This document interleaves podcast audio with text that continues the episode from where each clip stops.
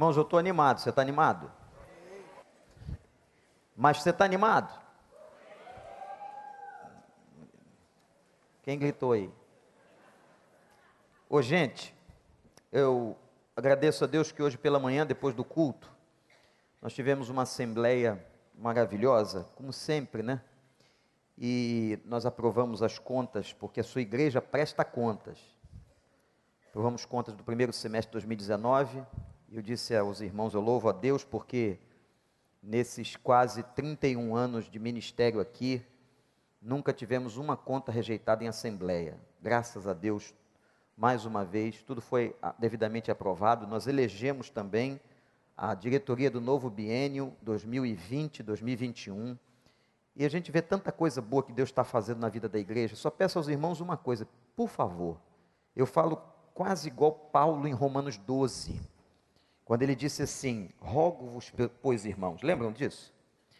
O que Paulo está fazendo é o seguinte, é, usando numa, colocando uma terminologia bem nossa, pelo amor de Deus. É Paulo suplicando: rogo-vos, Orem por nós. Orem pelo ministério da igreja, pela direção da igreja, pela administração da igreja, pelos funcionários da igreja, por aqueles que têm que estar à frente. Essas quase 50 pessoas à frente do CCH, do Casacap, da igreja. É muita coisa, irmãos. E Deus hoje ainda mandou mais 30 para cá, por carta e aclamação, e tem mais batismos, e tem mais não sei o quê. E se Deus está nos dando muito, é porque a gente tem que fazer muito mais. Você crê nisso? Hum. Era melhor não ter perguntado nada. Você crê nisso ou não crê? Ah, tem alguém dormindo aí do seu lado? Dá só uma olhadinha, pergunta. Você está bem? Está dormindo? Chuvoso lá fora? Bom para ver um filme de terror, né, gente? Para ficar quietinho ali na coberta. Pastor Paulo gosta de filme de terror? Não, também não gosto, não. Negócio desagradável. A gente leva tanto susto, né? tem que levar susto vendo o filme, pelo amor de Deus. Quem é que gosta de filme de terror aqui? Pode confessar? Meu Deus, cavernosos, muita gente. Vocês são esquisitos, hein? Negócio de cemitério, de caixão, de tumba. Então tá, vamos lá. Nós estamos numa série sobre batalha espiritual, quarta mensagem. Irmãos, nós começamos falando sobre o texto áureo, fizemos uma exegese de Efésios 6 quando Paulo está dizendo: finalmente fortalecei-vos no Senhor. Depois nós tivemos uma segunda mensagem, aonde nós abordamos as estratégias de Satanás, como é que o diabo age. Vimos naquele texto do jardim a sutileza do, de Satanás, as suas armas que ele usou lá no jardim do Éden e continua usando. Hoje pela manhã, dentro da nossa série, nós trabalhamos o momento em que Cristo tem um encontro pessoal com Satanás. Passagem de Mateus 4, na tentação, e nós vimos ali de uma maneira exegética o que, que a Bíblia nos ensina, com, como que nós podemos nos armar, nos defender. Impressionante que em todo tempo o Senhor se defendeu com a palavra, e curioso também que Satanás o atacava usando a Bíblia, usando o Velho Testamento, porque o Novo Testamento não havia naquela época. Mas as respostas e a defesa de Jesus era com a palavra. Por quê? Porque quando Satanás usava a palavra, ele distorcia a palavra. Ele omitia. Ele desvirtuava, coisa que ele faz hoje também com muita gente. Cuidado quando você estiver ouvindo uma pregação Confira na palavra, leia a palavra, investigue. E hoje à noite, nessa quarta mensagem, nós vamos falar de um tema também bastante complexo. Todos os temas de batalha espiritual são complexos. Mas eu quero falar com vocês sobre o problema da possessão e da opressão. O que é a possessão? Vamos começar pela possessão. Eu posso definir a possessão assim: a ocupação do corpo humano por uma entidade maligna que domina a mente e a personalidade do possuído. Interessante. Todos os endemoniados do Novo Testamento, quando, por exemplo, Jesus, alguém perguntava qual é o seu nome, ele tinha perdido a identidade própria. Em casos que a resposta do diabo foi: sou uma legião, se referindo até ao número de soldados de uma guarnição romana. Eu sou uma legião. Quer dizer, a possessão tirava do indivíduo a identidade como pessoa.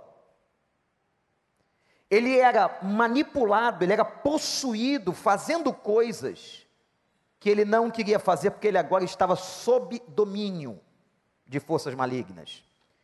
E outra coisa interessante na possessão: o diabo trabalha nas faculdades sensoriais da pessoa. Nós temos cinco órgãos dos sentidos. A visão, o tato, o paladar, a audição, o olfato, ele trabalha inclusive nisso. Pessoas que veem o que não é realidade, pessoas que escutam vozes que não são realidades. Portanto, a possessão, eu volto a dizer, é a ocupação por Satanás de corpos, de pessoas. Porque eu afirmei aqui, quero repetir, que Satanás não se encarnou o único que se encarnou foi o nosso Senhor Jesus Cristo, que deixou seu trono de glória, tomando a forma de servo, habitou entre nós. Louvado seja o Senhor. Sofreu até a morte, morte de cruz, e a terceiro dia ressuscitou. Esse é o nosso Jesus. Mas Satanás não teve esse poder, então ele não se encarna, ele tenta se apossar do corpo dos outros. Eu quero ler com você Lucas 11. Abre a sua Bíblia. Deixa a sua Bíblia aberta que nós vamos consultar alguns textos importantes do nosso estudo. Lucas 11, 24, gente. Lucas 11, 24. Quando um espírito imundo sai de um homem, passa por lugares áridos, procurando descanso, não encontrando, diz: Voltarei para a casa de onde saí. Voltarei para a casa de onde saí. E quando chega, encontra a casa varrida, em ordem. Então vai atrás, vai e traz outros sete espíritos piores do que ele, e entrando passam a viver ali. E o estado final daquele homem torna-se pior do que o primeiro. Irmãos, esse texto que está aqui mostra como é que o inimigo faz. Por isso que há pouco eu estava interpretando o cântico que cantamos e disse, porque é, é bíblico, né, que nós somos a casa de Deus. O Espírito não habita mais em templos feitos por mãos humanas. O Espírito Santo habita naquele que crê, mora na tua vida, no teu coração. Amém, gente? Louvado seja o Senhor. Ora, o que Jesus está ensinando aqui nesse texto, e você vai ver muito isso de uma maneira prática. Você vê pessoas que vão a cultos de libertação. Aliás, isso é um equívoco. Eu vou tratar disso em outras matérias. Sabe por quê? Todo culto que é invocado o nome de Jesus é culto de libertação. Deu para entender? Conhecereis a verdade. Repete comigo, igreja. Conhecereis a verdade e a verdade. Ora, se eu conheço a Cristo e se invocado é o nome de Cristo, Onde há Cristo, aí há libertação. Vocês vejam quantos erros bíblicos e teológicos a gente comete, por não conhecer a Escritura nem o poder de Deus. Todo culto é um culto de libertação, então não precisa você marcar na agenda, como muita gente fala, eu vou amanhã, terça, no culto de libertação tal, e o cara vai na outra da libertação tal, ele vai tanta coisa que ele fica aprisionado pelos cultos de libertação. Ele fica com a agenda toda presa. E aí não faz outra coisa, ele está aprisionado pelos cultos de libertação. Irmãos, todo culto que o nome de Jesus está é culto de libertação. Coloque isso na sua cabeça. Mas você chega num lugar desse, por exemplo, você vê pessoas endemoniadas, e ali o nome de Jesus é proclamado, independente é, dos pastores, quem quer que seja, porque só Jesus expulsa demônio das pessoas. Você já viu essa frase na estrada? colocar essa frase aí em cima das pedras, nas estradas do Brasil, e é verdade, essa, essa frase é bíblica. Apesar dela não estar assim na Bíblia, o significado dela é bíblico. Só Jesus expulsa demônio das pessoas. Não é o pastor A, o pastor B, o pastor C, só Jesus expulsa demônio das pessoas. Você pode repetir isso? Só. Então, meus irmãos, nós temos que entender o seguinte: a ocupação de um corpo por Satanás, a estratégia, é quando esse corpo está desocupado. Jesus disse que o inimigo sai, você foi lá no culto, viu a pessoa ser liberta e acontece. Acontece mesmo, é real. Semana que vem, ela está lá de novo, estribuchando. Aí você diz assim, ué, mas essa pessoa não foi liberta? Foi. Mas ela não preencheu a casa. Preste atenção. O seu corpo, a casa dela, não foi preenchida com o Espírito Santo. Ela não aceitou Jesus como Salvador. Ela passou só por uma sessão de libertação. E porque a casa dela não está ocupada pelo Espírito, Satanás retorna trazendo espíritos piores. E volta a trabalhar na vida daquela pessoa, e diz o texto, não sou eu que estou dizendo, de forma até pior do que anteriormente.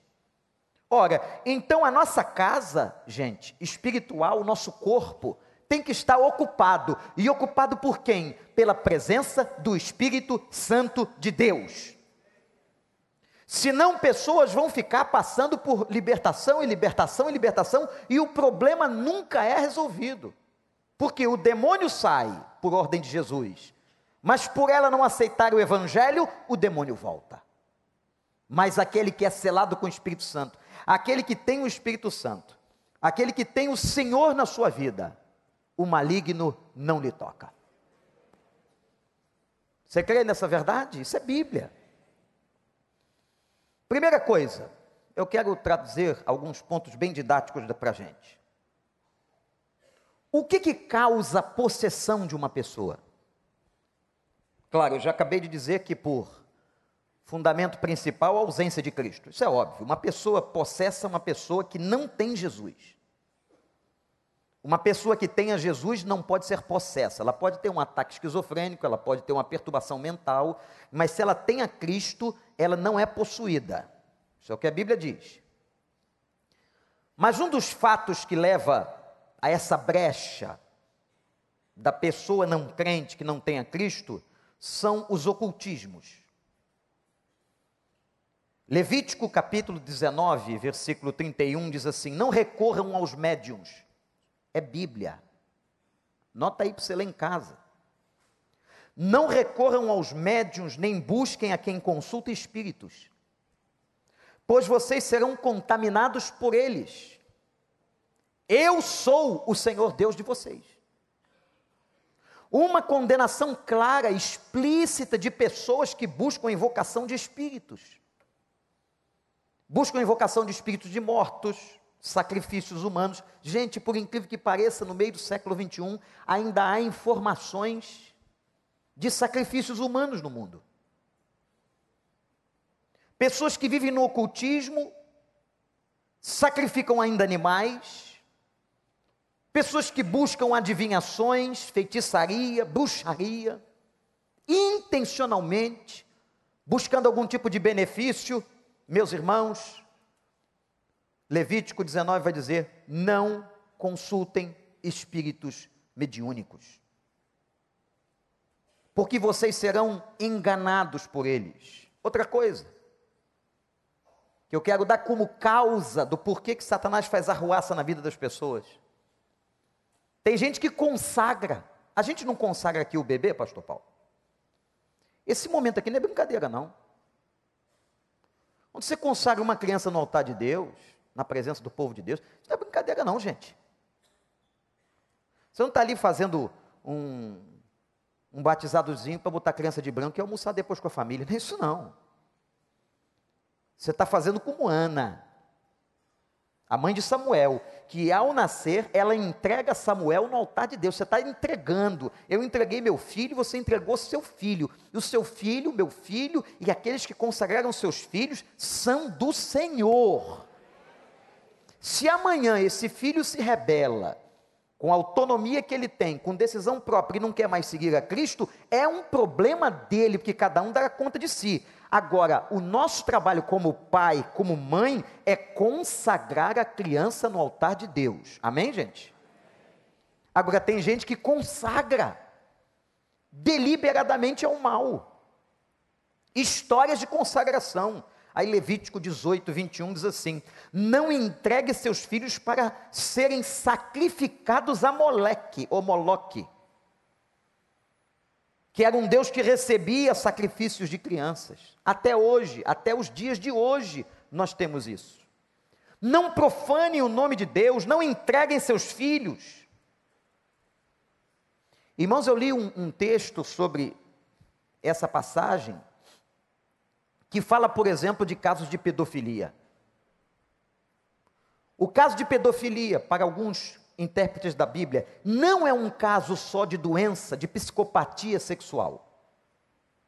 Não é um caso só de um sociopata que é capaz de pegar uma criança para fazer sexo com ela. Não. Além da carne, alguns acreditam que há um movimento maligno ali de sacrifício, de penetração no corpo da criança. Que de uma maneira muito estranha, a Bíblia declara isso. Nós temos exemplos, por, é, por exemplo, redundante, não é? De possessão demoníaca de criança. Leiam a Bíblia e vocês verão isso, é difícil de entender.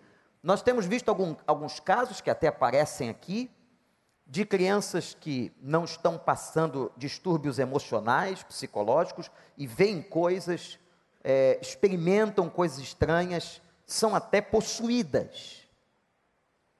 O processo de pedofilia é um processo de ação maligna. É isso que alguns acreditam. Sacrificar crianças, viver no ocultismo, acolhimento de pecados. Pessoas que acolhem pecados, vou dar, voltar ao exemplo dos pecados sexuais, e vivem neles, como se fossem pecados de estimação, como prostituição, adultério, incesto, zoofilia, sexo com animais. Cheio disso, irmãos necrofilia. Pasmem, sexo com cadáveres. Temos pessoas de nossa igreja que trabalham no Instituto Médico Legal. Isso é verdade. Há pessoas, há, há homens que querem ter sexo com corpos em cadáveres. Alguns aspectos do homossexualismo. Enfim, acolhimentos de pecados, de coisas que nós cons consideramos contrárias à palavra de Deus. Relacionamentos e acolhimentos de sentimentos amorosos que são brechas. Ouvi uma história de num aconselhamento, uma das mais estranhas de uma possessão durante o ato sexual. Imagina uma pessoa estar tendo um envolvimento inadequado e o parceiro, a parceira com quem está havendo o envolvimento, tem uma possessão demoníaca. Eu queria ver o que você ia fazer. Não queria ver porque não ia estar lá, né? Mas depois você ia contar como é que foi. Pastor Paulo, eu estava pecando. E de repente o bicho se manifestou. Cruz credo. Aí não adianta, amigo. Aí, como diz o outro, Inês é morta. Foi, dançou. Irmãos, tudo isso é, é brecha. Outra coisa sobre a possessão.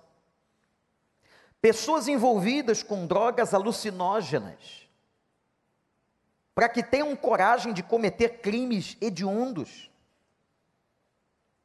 Você vê um, uma quadrilha esquartejar pessoas para entregar para porco. Misericórdia. Isso não é só uma atitude de ser humano. Pessoas que fazem pactos, consciente ou inconscientemente. Você passa ali na, no final da linha amarela, entrando na Ayrton Senna, está lá. Venha para a vovó, não sei o que, que eu trago o seu amor em dois dias. Toda vez que a gente passa ali, tem que ler aquilo. Um dia, uma pessoa liga. E aí ela pede um monte de coisa. Para trazer aquela pessoa que você quer em dois dias. Depois de 20 anos, você diz: para que eu fui passar naquele lugar? Coisa que não vem de Deus. Pessoas querendo sucesso autoridades fazendo pactos para que possam ter poder. Então a possessão, que é a tomada do crente, ou melhor, desculpa, a tomada do não crente, da pessoa sem o Espírito Santo, a tomada daquele que não tem o Senhor, encontra nesses fatores que eu disse aqui brechas, maneiras, ocasião em que o inimigo se manifesta. O crente, 1 Coríntios 6, 19 e 20, anota, esse texto para sempre. O crente é templo do Espírito Santo. 1 Coríntios 6, 19 e 20. E 1 João 5, 18. Aquele que nasceu de Deus, Deus o protege e o maligno não lhe toca. Louvado seja o nome do Senhor. Repete comigo, vamos declarar esse versículo aqui. É muito importante a declaração com os lábios da palavra de Deus, daquilo que você quer e que você crê. Então repete comigo aqui: aquele que nasceu de Deus, Deus o protege, e o maligno não lhe toca. De novo, aquele que nasceu de Deus, Deus o protege, e o maligno não lhe toca. 1 João 5,18. Não é o fato de você ser membro da igreja, do recreio, que você vai ser protegido, ou porque você é filho do diácono, filho do líder da igreja, não tem nada disso, isso não dá imunidade. O que vai dar imunidade contra a possessão é o novo nascimento. Guardou aí? O que dá imunidade espiritual é o novo nascimento. Uma pessoa convertida que aceitou o Espírito, ela não mais será possessa por espíritos malignos. E aí você vai dizer, assim, pastor, e aquele irmão que eu conheci que antes, antes, nós temos vários aqui. Temos vários que passaram por pactos, pessoas que consagraram a cabeça, o corpo, e aí, pastor? E aí o Evangelho diz que na cruz toda maldição foi quebrada. Louvado seja o Senhor. As coisas velhas já passaram. 1 Coríntios 5,17. As coisas velhas já passaram e tudo se fez novo. Amém, igreja? Tem que dar um amém forte. Aquele que está em Cristo, nova criatura é. As coisas velhas já passaram e tudo se fez novo. Então todo pacto, toda entrega, tudo aquilo que eu fiz de errado, toda consagração que não foi a Deus, cai por terra na hora da sua conversão. E o Senhor te liberta, é o ato justificatório, e Satanás não tem mais como te acusar, porque ao olhar para você, o Pai olha através da lente de Cristo e diz: Este é meu filho amado, a quem dei graça, e o meu espírito está sobre ele. Glorifique o nome do Senhor. Não tem possessão de crente. Agora, por que, que você vê tudo isso aí? Porque você vê pessoas fazendo pactos, pessoas sendo consagradas, pessoas sendo oferecidas, pessoas fazendo um monte de coisa para ter sucesso, para ter dinheiro, para ter poder. Tá claro aqui, gente? Vamos então ao problema da opressão. Agora é um pouco diferente. Diferentemente da possessão, que não pode acontecer com uma pessoa crente, a opressão pode. Você vai entender facinho. É como se você fosse imprensado na parede. Já foi imprensado na parede? Eu oprimo você. Como Satanás não pode possuir, ele tenta oprimir. E ele usa circunstâncias, ele usa pessoas que são dele, ele usa situações, ele usa um sócio, ele usa alguém até da família, ele usa governos, ele usa leis, para que possa haver uma pressão contra a vida da pessoa crente. A opressão ela é destinada especialmente a crentes. Volto a dizer que não podem ficar possessos, mas podem ser opressos. 1 Pedro, versículo 5, verso 18, esse versículo é importante na Bíblia. Pedro diz assim: sede sóbrios, vigiai, olha aí, a mesma palavra que ele ouviu de Jesus. Vigiem e orem. Aqui Pedro está dizendo: vigiai. O diabo, inimigo de vocês, adversário, anda, e aqui vem a palavra central do texto, ao derredor. O que é uma coisa ao derredor? É uma coisa que está além do que está ao redor. Por que, que ele não está ao redor? Por uma palavra bíblica e por uma ordem de Deus, que os anjos do Senhor acampam-se ao redor dos que o temem e os livra. Os aguelos, ou os anjos de Deus, têm função. E a função, você não sabe, você, isso aí é coisa que a vovó ensinava, às vezes até sem conhecimento mas existem anjos que guardam você. Existem anjos que são mensageiros de defesa. Irmãos, é uma coisa do mundo espiritual. Eu recomendo a leitura de um livro extraordinário, esgotado, mas você pode encontrar em algum lugar, intitulado Anjos, de Billy Graham. Aonde ele fala da importância da hierarquia dos anjos e diz inclusive que na queda de Satanás e toda o arcabouço de um terço do céu que cai em pecado com Lúcifer, nesse arcabouço também há uma hierarquia. Então há uma hierarquia espiritual do bem e há uma hierarquia espiritual do mal. Ele anda ao derredor. Ele não pode andar ao seu redor. Quando você for para o trabalho amanhã, quando você pegar seu carro, quando você chegar em casa, quando você estiver fazendo qualquer coisa, você pode dizer assim: eu não estou sozinho. Primeiro, porque o Espírito Santo mora aqui dentro. Segundo, porque ao meu redor estão acampados os anjos do Senhor. Aleluia! Você sabia que Hebreus diz que quando a igreja está em culto, olha, olha que coisa, irmãos, como isso aqui é um negócio muito sério. Quando a igreja está em culto, a carta aos Hebreus declara que miríades e miríades, isto é, milhões e milhões de anjos estão ao nosso redor, louvando e adorando junto conosco. Que coisa linda! Há uma atmosfera aqui espiritual. Os anjos do Senhor, inclusive, estão no processo de adoração.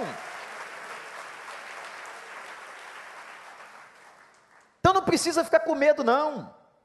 Basta você se revestir de Deus, você colocar armadura, que Ele vai tentar te atacar, mas não vai conseguir. Sede sóbrios, vigiai, o diabo, inimigo de vocês, anda ao derredor como leão, como leão, rugindo, procurando a quem possa tragar. Ele está rugindo como leão. Aí vem um leão maior do que ele, maior do que aquele leão. O leão morre, e aí pisa na cabeça dele, é o leão da tribo de Judá.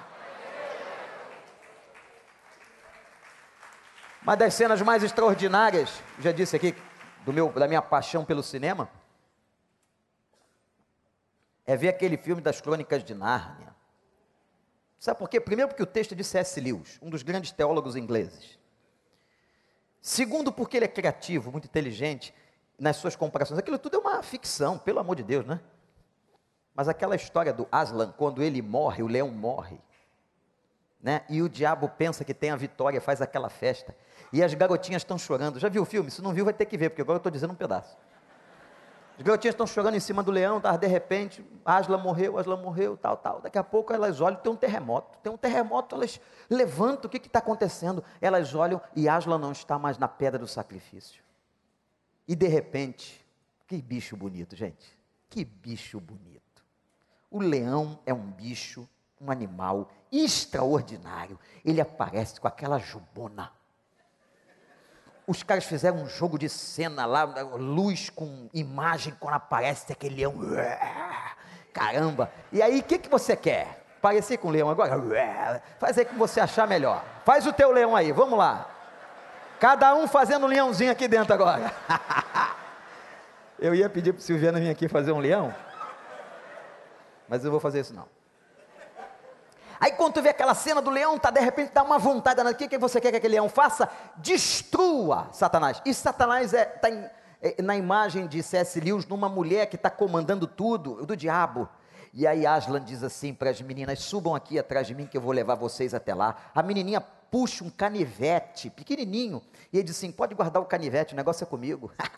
Pode guardar o canivete. Ela sobe nas costas. Queria eu subir. Já pensou subir nas costas? O leão sai igual louco. Quando ele vê aquele monte de bicho um monte de cabeça, chifre. O negócio é feio, hein? Se você tiver medo, não assista meia-noite, mas é lindo o filme. Aí você vê aquele, aquela bicharada toda, e aí Asla parte para cima dela, e aí monta as patas em cima do diabo. Gente, a imagem é sensacional.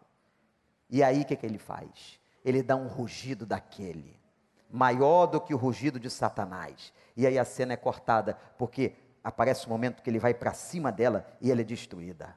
E quando ela é destruída, todas as forças do inferno são destruídas. Louvado seja o nome do Senhor. O que a gente vê no mundo hoje, a maldade, tudo que a gente está vendo um dia, vai ser completamente destruído. Ele será acorrentado e ele será destruído tudo que ele faz de mal contra pessoas, contra famílias, contra a igreja, não vai fazer mais. E ele ainda foi querer lutar nas regiões celestiais. As regiões celestiais é lugar de governo de Deus, aleluia. 2 Coríntios 12, 7, Paulo falou de um espírito que o atormentava na carne. Mas Paulo também fala da graça de Deus e da sua vitória. Lá em Apocalipse 6, depois, se você quiser, leia de 9 a 11, tem o selo. Momento final, depois que houver toda piora, tudo aquilo que a Bíblia diz que vai acontecer na humanidade, está registrada a derrota final de Satanás. Sede sóbrios, vigiem, porque o diabo está ao derredor buscando brecha para atacar você, para tirar sua alegria, para entrar de alguma maneira e fazer arruaça nos seus negócios, na sua casa, na sua vida. E eu quero dizer agora como é que a opressão pode ser causada. Eu falei da possessão, as causas da possessão, vou falar agora um pouquinho das causas da opressão. Como é que um crente facilita da bobeira, da brecha? Anota aí. O crente facilita da bobeira, da brecha, por exemplo, quando ele está mantendo o pecado. 1 Tessalonicenses 5,19: Quem se entrega à prática do pecado entristece o Espírito Santo. Entristecimento do Espírito Santo, você reteve. Deus quer te abençoar, mas você retém, você impede a ação do Senhor. Tiago capítulo 3 também fala disso. O pecado é uma maneira de trazer opressão na vida de uma pessoa crente. Pode anotar. Irmãos e líderes que estão aqui, você vai ver lá uma pessoa que diz que é crente, mas não tem alegria, está sempre amarrada, está sempre com problema, está sempre com alguma coisa. Pode ser que aquilo ali seja uma amarração de pecado. Todo pecado, anote esta frase: todo pecado é porta aberta para opressão. Outra causa, o próprio esfriamento. Eu estou sempre dizendo para o meu filho, eu estou sempre dizendo para os meus irmãos. Não pode abandonar a oração, não pode abandonar a Bíblia. Eu estou sempre dizendo para mim mesmo.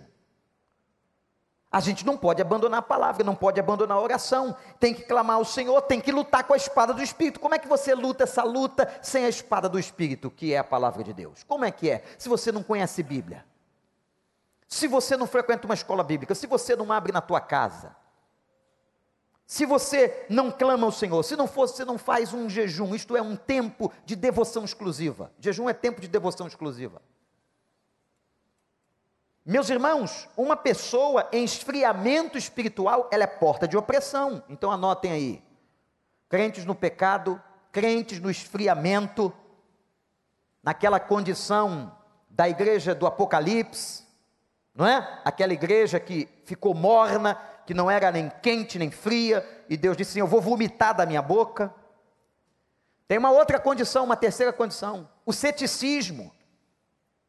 O que, que é o ceticismo? O que, que o ceticismo prega? Hoje o materialismo faz isso, pregando o ceticismo nas escolas e nas universidades. Eu disse aqui no outro dia do trabalho de Satanás nas universidades, alguém me disse, pastor, não é só lá não, hein? Lá no segundo grau, no primeiro grau, Satanás está tentando infiltrar-se com dilemas, com conceitos que não vêm de Deus, com ideologias do inferno. É verdade.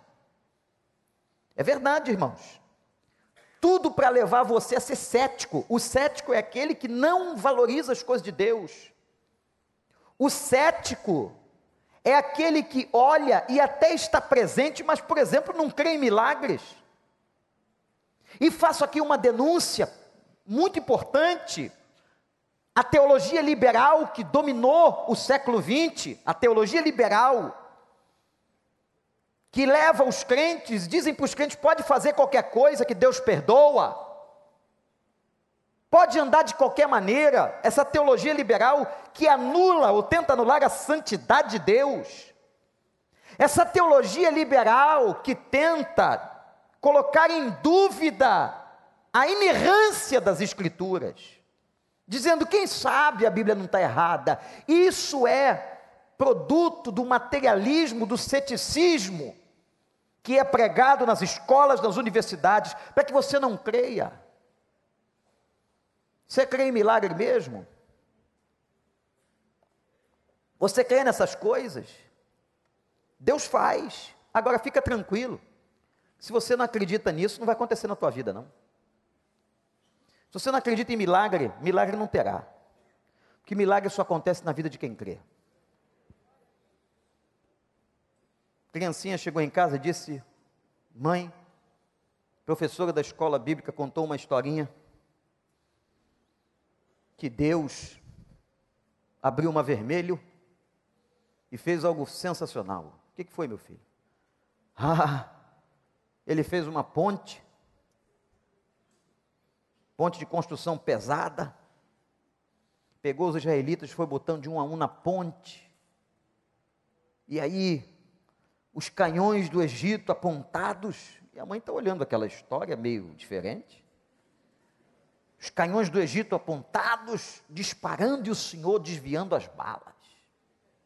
Não acertava uma. E a mulher perguntou: Meu filho, quem é o seu professor da escola bíblica? Quem que lhe contou essa história desse jeito?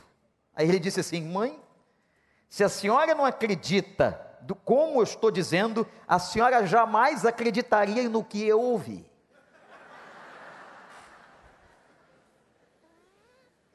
O negócio é tão sensacional, esse negócio de abrir o mar, de todo mundo passar com o pé seco, ou você crê ou você não crê.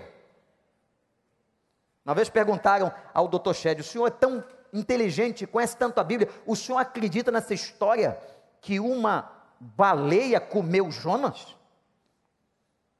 Michel disse assim: Olha, se a história dissesse que Jonas comeu a baleia, acreditava também. Como é que o senhor pode provar? O senhor pode provar isso? Ele disse: Não posso, não. Mas quando a senhora chegar no inferno, pergunta ao diabo por que a senhora não creu. Ceticismo sendo pregado é brecha Aí anota aí, Efésios 4, 27 diz assim: Não deis lugar ao diabo.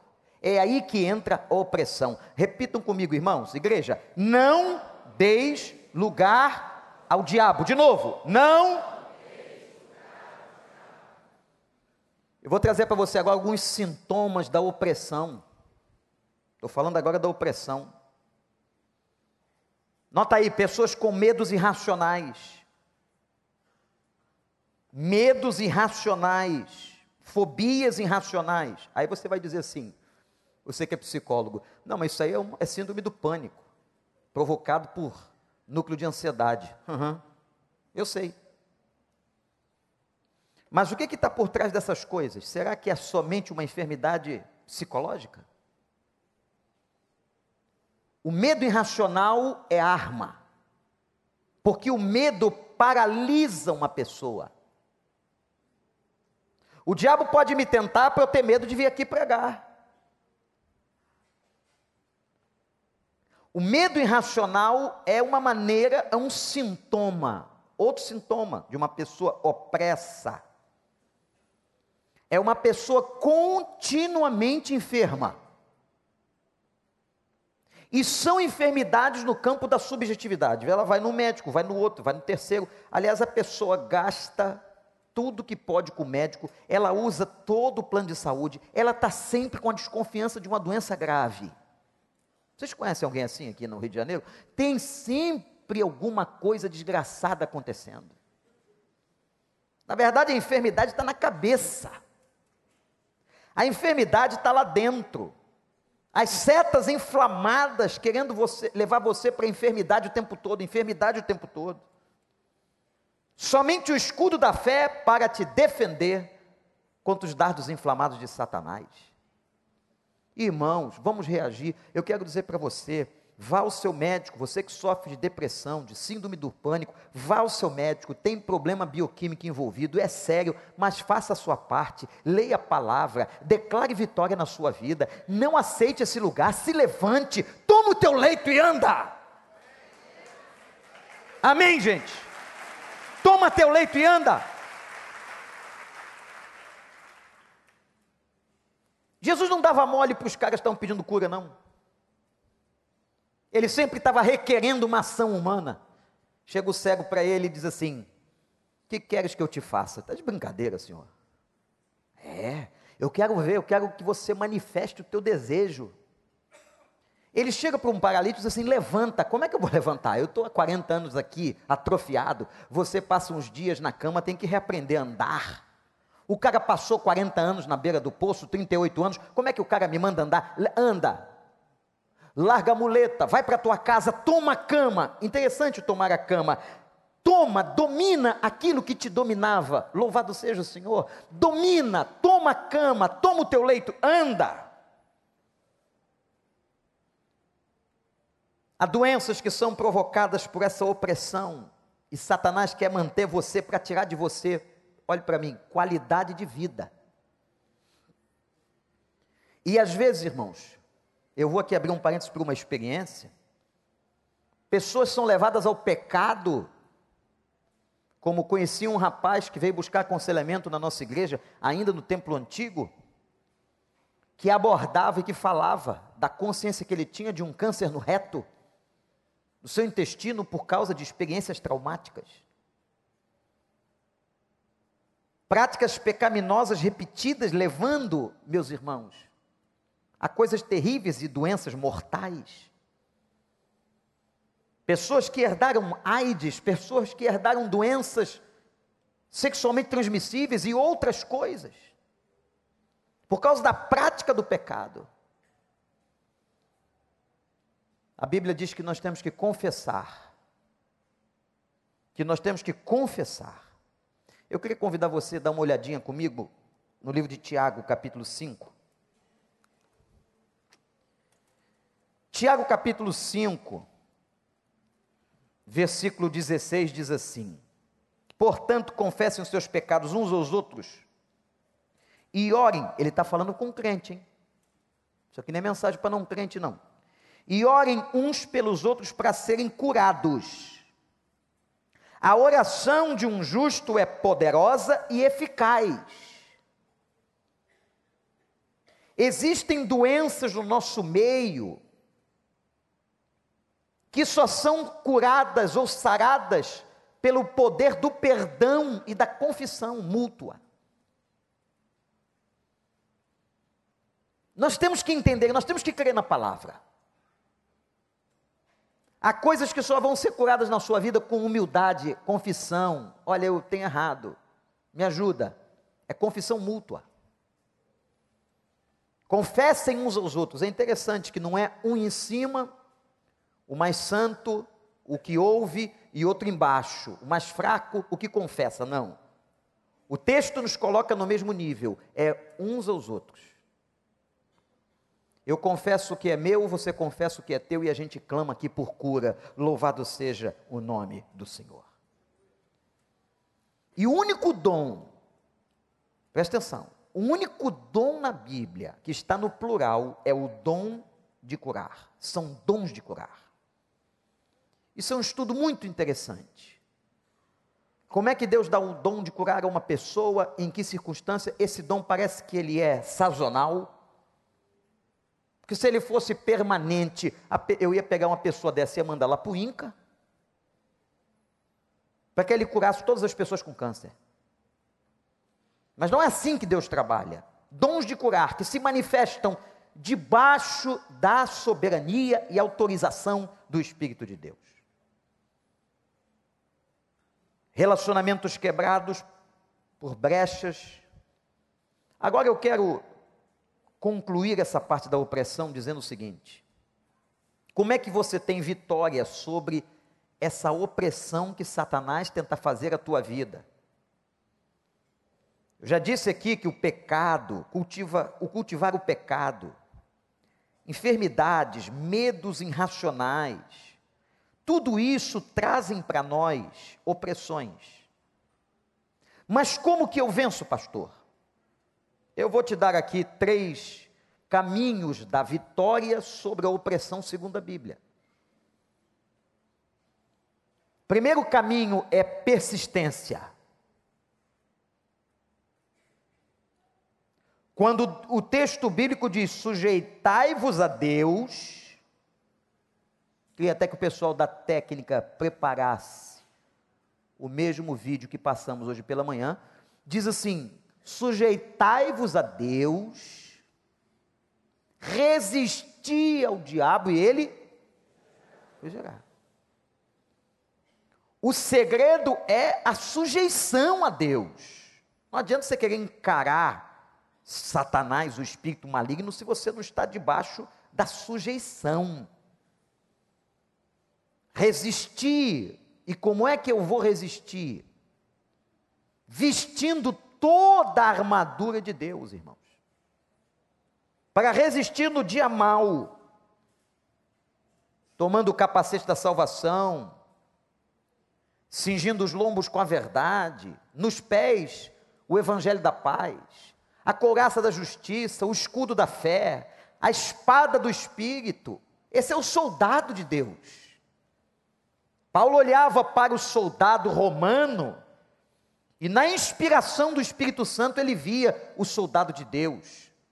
Com o que, que o soldado de Deus e como o soldado de Deus se portava, se vestia. Então a primeira coisa para você vencer uma opressão, resista, resista, não ceda, resista, clame a Deus, sujeite-se a Deus, resista ao diabo e ele fugirá. Segundo caminho é que em alguns momentos você precisa fugir não do diabo, mas fugir dos desejos da carne. Em alguns momentos, quando você vê que a coisa está pesada para você, sai correndo, faz igual José. Eu fico imaginando José nos dias de hoje, seria chamado de quê, não é? Qual seria o nome, o codinome José, com aquela mulher linda, porque devia ser linda, mulher de um governante, que tinha um harém a seu dispor, aquela mulher de Potifar, a Bíblia diz, irmãos, prestem atenção nisso, que ela ficava dia e noite tentando o homem. O homem trabalhava dentro da casa de, Potifar e ele ficava sendo tentado dia e noite, noite e dia. Dizem que tem hoje mulheres perigosas como aquela, que ficam tentando de noite, noite e dia. Diz que tem caras que não precisam nem fazer mais nada, é só aguardar que o bote chegará. O bote chegou, a mulher avança em José, vejam isso. E ele faz o quê? Bate um papo com ela, vai dar aconselhamento. Eu às vezes escuto umas coisas aqui, não, pastor, estou aconselhando uma pessoa que quer me seduzir. Eu falei, o quê? A pessoa está doida que eu caia no pecado, chamei ela para uma conversa, à meia-noite ali no shopping. Vou bater um papinho com ela, depois a gente sai e toma um negócio. Aqui para ela entender, pastor, estou fazendo discipulado. Vai enganar a tua mãe, cara, que acredita. A única pessoa que acredita totalmente em você é tua mãe. Tudo que você contar para tua mãe, ela acredita. Não é verdade? Nem sempre. Rapaz, o negócio apertou, foge, sai fora. Vem lá, galera, com aquele negócio. É dinheiro, olha só, dinheiro, coisa sendo oferecida, poder, foge, cara. Se é uma armadilha do inferno, foge. Porque tem gente que vê dinheiro e diz é de Deus. Toda quantia grande de dinheiro é de Deus. Quantia pequena é de Satanás, olha o diabo. Nota de dois, nota de 20, essas notas são absolutamente amaldiçoadas por nós. E se o cara vê dólar, aí que é de Deus mesmo. Dólar é uma beleza, seja americano, canadense, euro, olha, pequenininha a nota do euro, né? Grande, uma pequenininha assim, de, de, de comprimento. Quando vejo uma nota dessa, o cara diz logo: Ah, isso é de Deus, olha aí, olha aí. Mas a bota real na frente, hum, ah, tem o diabo me provocar com isso. Eu não caio para esses dois reais nem a pau. Nem toda oferta que você está recebendo é de Deus. Nem toda oferta abençoa. Então, foge quando precisar. Resiste quando tiver que resistir. E por fim, comunhão. Olha de novo para Tiago capítulo 5, verso 13 entre vocês alguém que está sofrendo, que ele ore. Vejam, interessante, né? Que ele ore. Tem gente que só fica pedindo oração. Você já orou por você mesmo? Há alguém que se sente feliz, que cante louvores. Entre vocês alguém que está doente, que ele mande chamar os presbíteros da igreja, para que estes orem sobre ele e unjam com óleo em nome do Senhor. A oração feita com fé curará o doente, o Senhor o levantará. Aleluia. E se houver cometido pecados, ele, ser, ele será perdoado. Portanto, confessem seus pecados uns aos outros e orem uns pelos outros para serem curados. A oração de um justo é poderosa e eficaz. Elias era um homem como nós, orou fervorosamente para que não chovesse, e não choveu sobre a terra. Durante três anos e meio, orou outra vez, e os céus enviaram chuva e a terra produziu seus frutos. Meus irmãos, se alguém de vocês se desviar da verdade e alguém o trouxer de volta, olha aí um conselho sobre os que estão afastados de Deus, afastados do Senhor e você conhece. Lembre-se disto: quem converter um pecador do erro do seu caminho, salvará a vida dessa pessoa e fará que muitíssimos pecados sejam perdoados. Oração de fé. O, a, a tese básica desse texto de Tiago é oração de fé. Portanto, igreja do Senhor, orem com fé. Então, aqui, recapitulando sinteticamente para nós concluirmos, a possessão só vem sobre a vida daquele que não tem o Espírito Santo, que a casa está vazia, como vimos no texto. A possessão tem muitos sintomas, e pessoas que fazem pactos e que procuram ter comunhão satânica entregam seus filhos a Moloque, consagram suas vidas, entregam suas cabeças ao, ao diabo. Nós temos que estar bem atentos quanto a isso e quanto àqueles que vivem perto de nós.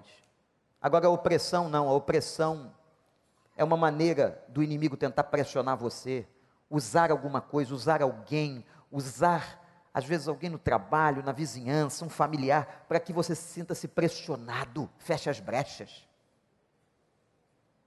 a enfermidade, o medo, tudo isso, você pode orar, clamar ao Senhor, isso vai ser extirpado da sua vida. E eu termino com um texto: sujeitem-se a Deus. Eu selecionei, queria que nós víssemos, quem já viu vai ver de novo, mas nunca, nunca é ruim ver novamente essa cena de um filme evangélico, que é um filme destinado à restauração de famílias.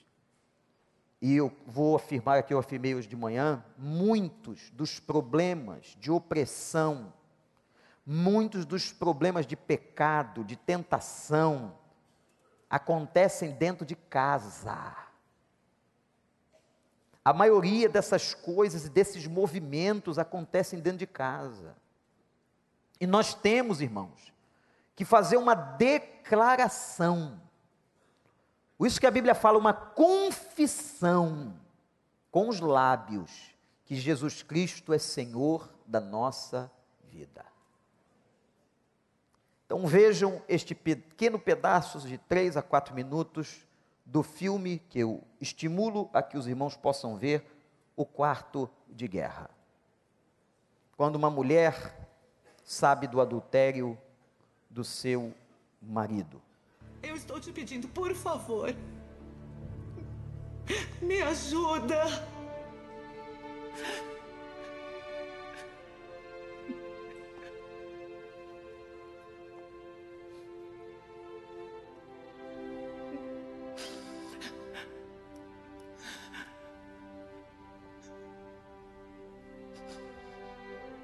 ladrão não vem senão para roubar, matar e destruir.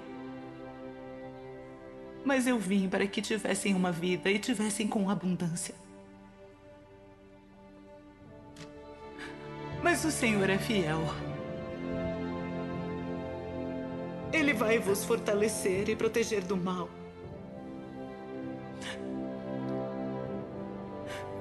Submeta-se a Deus. Resista ao diabo.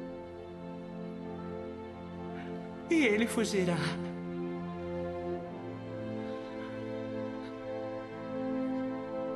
Submeta-se a Deus. Resista ao diabo. E ele fugirá. Submeta-se a Deus. Resista ao diabo. E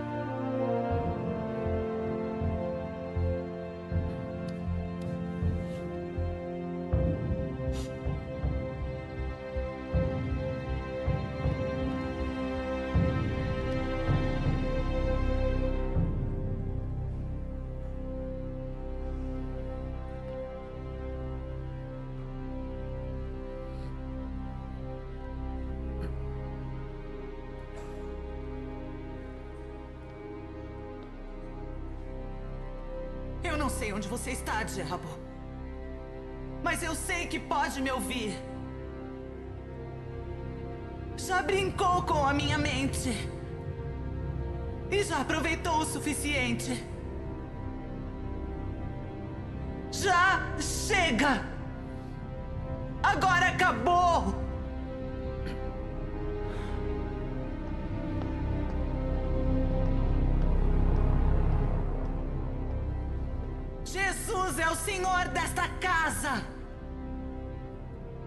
Significa que não existe um lugar para você aqui. Então pegue suas mentiras, seus esquemas, todas as acusações e saia daqui. Em nome de Jesus.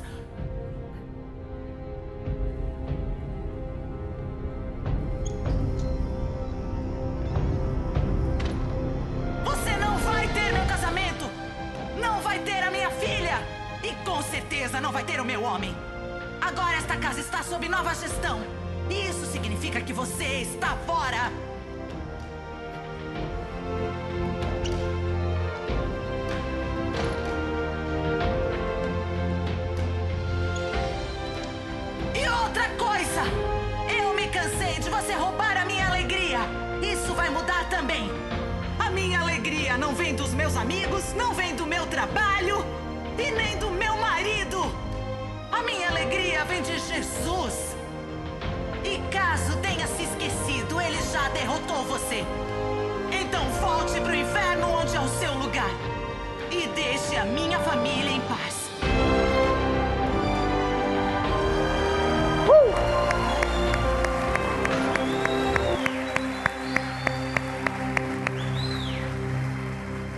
Meus irmãos, a precisão bíblica desta cena é impressionante.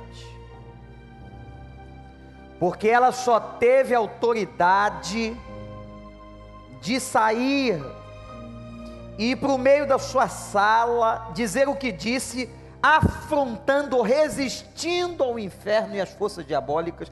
Ela teve disposição, isso é uma força que não vem do homem ela foi fora da casa, fez declarações fortíssimas no mundo espiritual. Ela só pôde fazer isso porque ela saiu do quarto aonde ela tinha se sujeitado a Deus.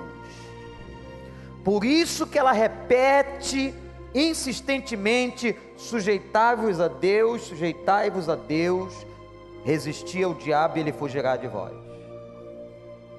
Eu queria que nós orássemos, e a oração nessa noite vai ser fácil, não. Vai não, gente. Nunca é fácil, né? Muito mais numa série de batalha espiritual. Mas eu queria que nessa noite, você, você não é crente, preste atenção no que eu vou dizer, você que está aí fora na internet ou aqui dentro. Se você não é crente, você é uma casa vazia. Na Bíblia não tem meio termo. Não tem esse negócio de um pelar um pecar, não.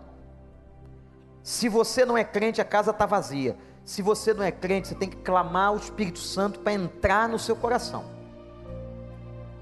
Agora, se você é crente, muitas dessas coisas da opressão podem estar vindo contra você e sua família.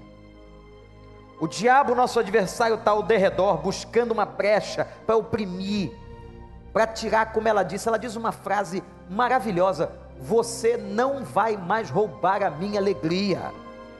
Quanta gente perdeu a alegria de viver, só vive resmungando, chorando pelos cantos, derrotada.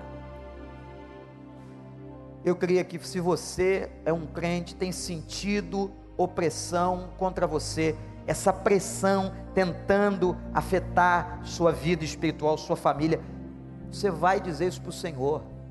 Vamos ficar de pé? Ninguém se movimente não, porque esse, esse assunto é muito sério. Ninguém saia, melhor dizendo, ninguém sai. Agora, nesse momento, se houver qualquer pessoa com a casa vazia, você que entrou aqui, diz assim: Eu quero ter Jesus no meu coração. Eu tenho dúvidas quem ocupa a minha casa. Eu quero Jesus. Alguém aqui levante sua mão, diz: Eu quero Jesus. Eu quero Jesus, graças a Deus. Diz bem, diz aí, eu quero Jesus, graças a Deus. Graças a Deus.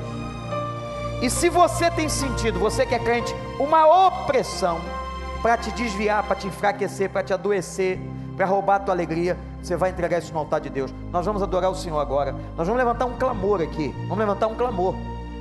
E eu quero convidar você que esteja se sentindo como casa vazia ou opresso.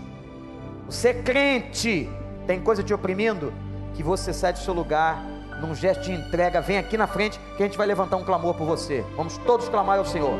Pode vir, enquanto a gente canta. Ministério de adoração. Pode sair do seu lugar. Você, homem, mulher, casal, família, solteiro, divorciado, seja quem for.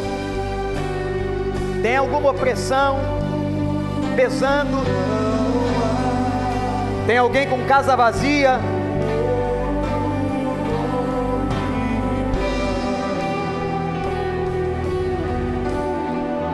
Pode vir. Convite é da palavra.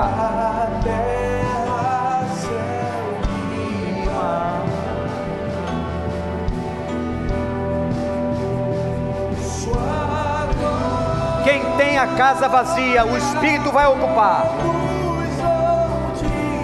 E quem está sofrendo opressão, Jesus vai vencer.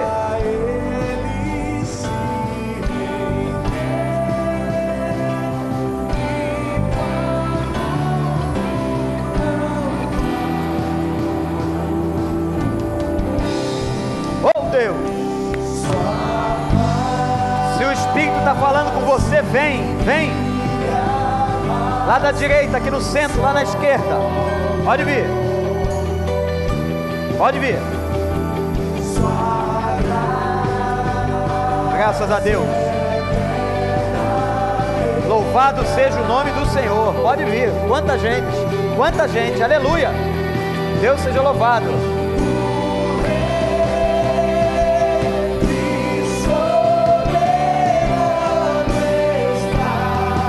Dê glória a Deus. Dê glória.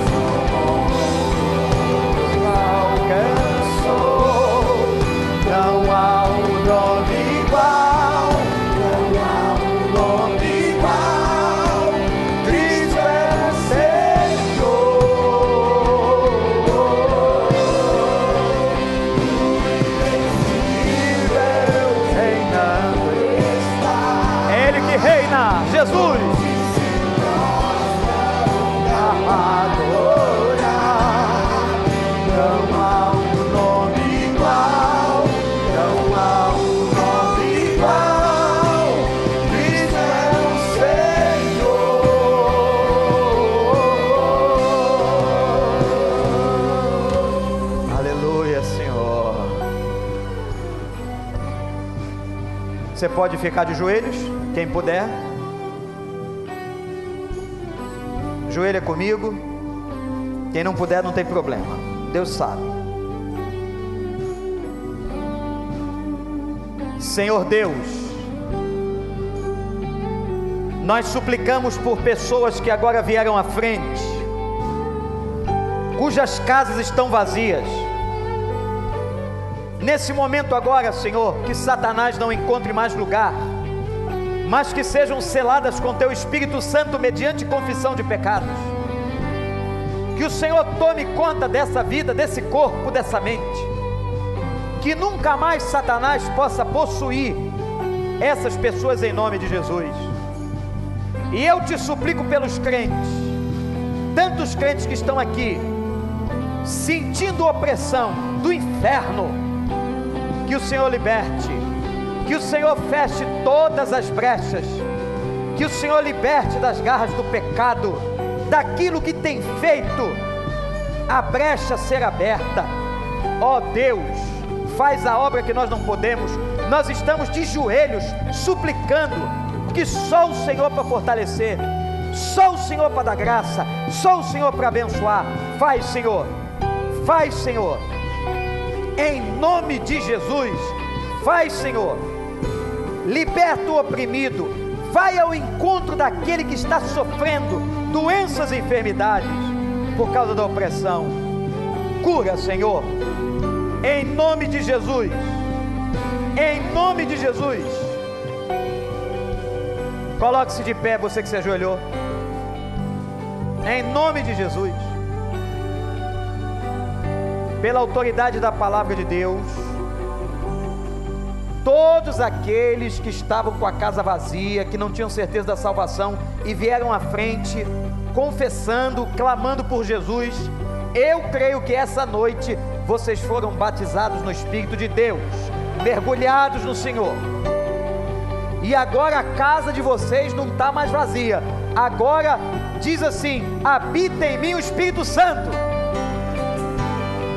e aqueles oprimidos que estão sentindo pressão, amarrados por pecados, você solteiro, você casado, você terceira idade, você jovem, um monte de questões que eu disse aqui, nesse momento, ao submeter-se a Deus de joelhos, a oração de fé salvará o doente, e o Senhor restaurará a tua vida, e o Senhor fechará a brecha. Agora prenda a brecha de hoje não pode ser aberta amanhã de novo. Tem que estar na presença de Deus, tem que ter oração, tem que ter Bíblia, tem que se fortalecer no Senhor e dar ao Senhor continuamente glória devida ao seu nome. Amém? Então agora a igreja vai terminar, nós vamos terminar o culto declarando essa beleza dessa letra em louvor ao Senhor. Se alguém está aqui, não é batizado, não é da igreja, sentiu que a casa está vazia, tem gente de colete azul, conselheiros, dá o um nome para ele, para depois a gente conversar com você. Ele vai te dar uma Bíblia nesse momento do cântico final. Igreja do Senhor, levante as mãos. Senhor, eu sou teu. Repete comigo. A minha semana está nas tuas mãos. Fortalece a minha vida. Me ajuda a fechar todas as brechas. Cura as enfermidades. Me ajuda a resistir. E eu me comprometo a me submeter à autoridade do Senhor. Que essa semana seja uma semana de lutas, sim, mas vitórias em nome de Jesus. Declara com os lábios o louvor a Deus que diz assim: Cante